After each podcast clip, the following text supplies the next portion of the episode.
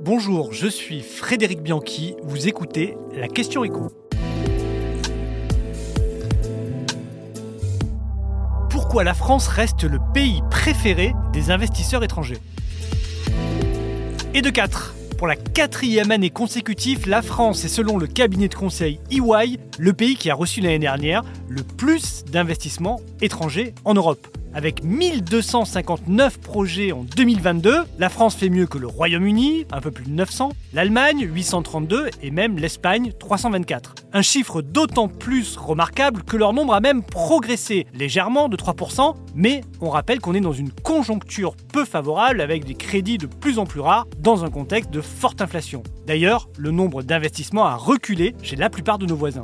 De bons chiffres donc dont on n'a pas toujours conscience. Une usine qui ouvre, évidemment, ça fait moins de bruit qu'une usine qui ferme. On a beaucoup parlé pourtant ces derniers jours de la Gigafactory de batteries du taïwanais Prologium à Dunkerque, un investissement à plus de 5 milliards d'euros, mais c'est un peu l'arbre qui cache une forêt assez dense, il faut bien l'avouer. Ce sont des dizaines d'autres projets, peut-être moins spectaculaires, qui sont sortis de terre en 2022 ou qui sont en passe de l'être, comme la future usine de recyclage de plastique de l'américain Eastman, qui sera la plus grande du monde, à Port-Jérôme-sur-Seine en Normandie. On peut aussi citer l'usine d'éoliennes géante de l'allemand Siemens Gamesa près du Havre, l'allemand Wepa qui a relocalisé près de Troyes la fabrication de gros rouleaux d'essuie-tout qu'elle produisait auparavant en Pologne ou en Italie, ou encore bien sûr dans la finance avec de nombreuses banques américaines qui traversent la Manche depuis le Brexit pour ouvrir à Paris d'importantes succursales comme JP Morgan, Bank of America ou Citigroup.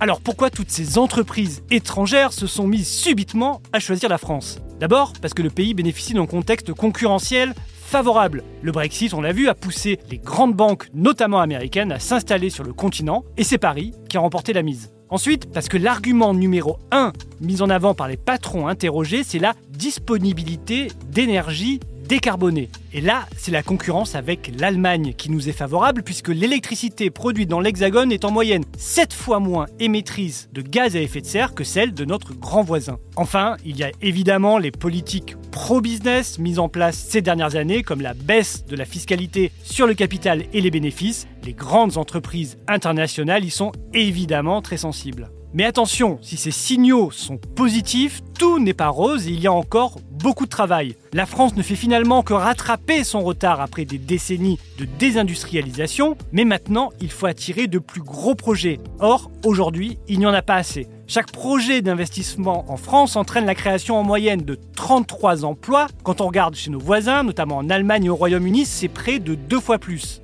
La France doit donc attirer de plus grandes entreprises et aussi plus de quartiers généraux d'entreprises, alors qu'aujourd'hui ce sont principalement des extensions de sites qui arrivent en France. Et pour ça, il faut encore, c'est ce que souligne EY, être encore plus compétitif. Le coût du travail en France reste plus élevé dans l'industrie que chez la plupart de nos voisins. Alors, il ne s'agit pas de produire à bas coût ou de tout faire en France comme on l'entend souvent, mais plutôt de justifier d'être plus cher que la moyenne en poursuivant la montée en gamme de la production française. Vous venez d'écouter la Question Écho, le podcast quotidien pour répondre à toutes les questions que vous vous posez sur l'actualité économique. Abonnez-vous sur votre plateforme préférée pour ne rien manquer et pourquoi pas nous laisser une note ou un commentaire. À bientôt